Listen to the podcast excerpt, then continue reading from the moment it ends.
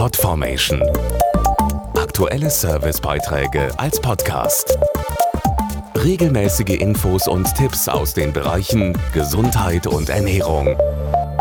Männer und Ärzte, das soll ja oft eine ganz besondere Beziehung sein, nämlich gar keine. Nach dem Motto Augen zu und durch ignorieren viele Männer lieber gesundheitliche Beschwerden, als mal zum Arzt zu gehen, um die Gründe dafür herauszufinden.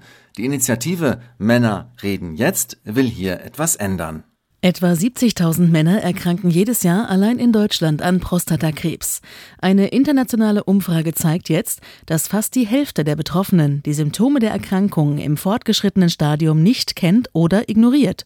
Das verschlechtert die Prognose deutlich. Dazu der Urologe Professor Martin Schostak. Für den Urologen ist es besonders wichtig, dass er die Symptome des Patienten mit fortgeschrittenen Prostatakarzinom auch erfährt, damit er die Therapie entsprechend ausrichten kann, die Lebensqualität günstig beeinflussen kann und auch die Lebenserwartung verlängern kann, was sich nicht nur für den Betroffenen, sondern auch für die Angehörigen gut auswirkt. Die von Bayer ins Leben gerufene Aufklärungsinitiative Männer reden jetzt möchte Patienten und Angehörige über die Symptome informieren und einen Beitrag leisten, die wichtige Arzt-Patienten-Kommunikation zu fördern. Die Initiative wird auch unterstützt vom ehemaligen Weltklasse-Hochspringer Carlo Tränhardt. Es bringt nichts, die Signale seines Körpers auf Dauer zu ignorieren.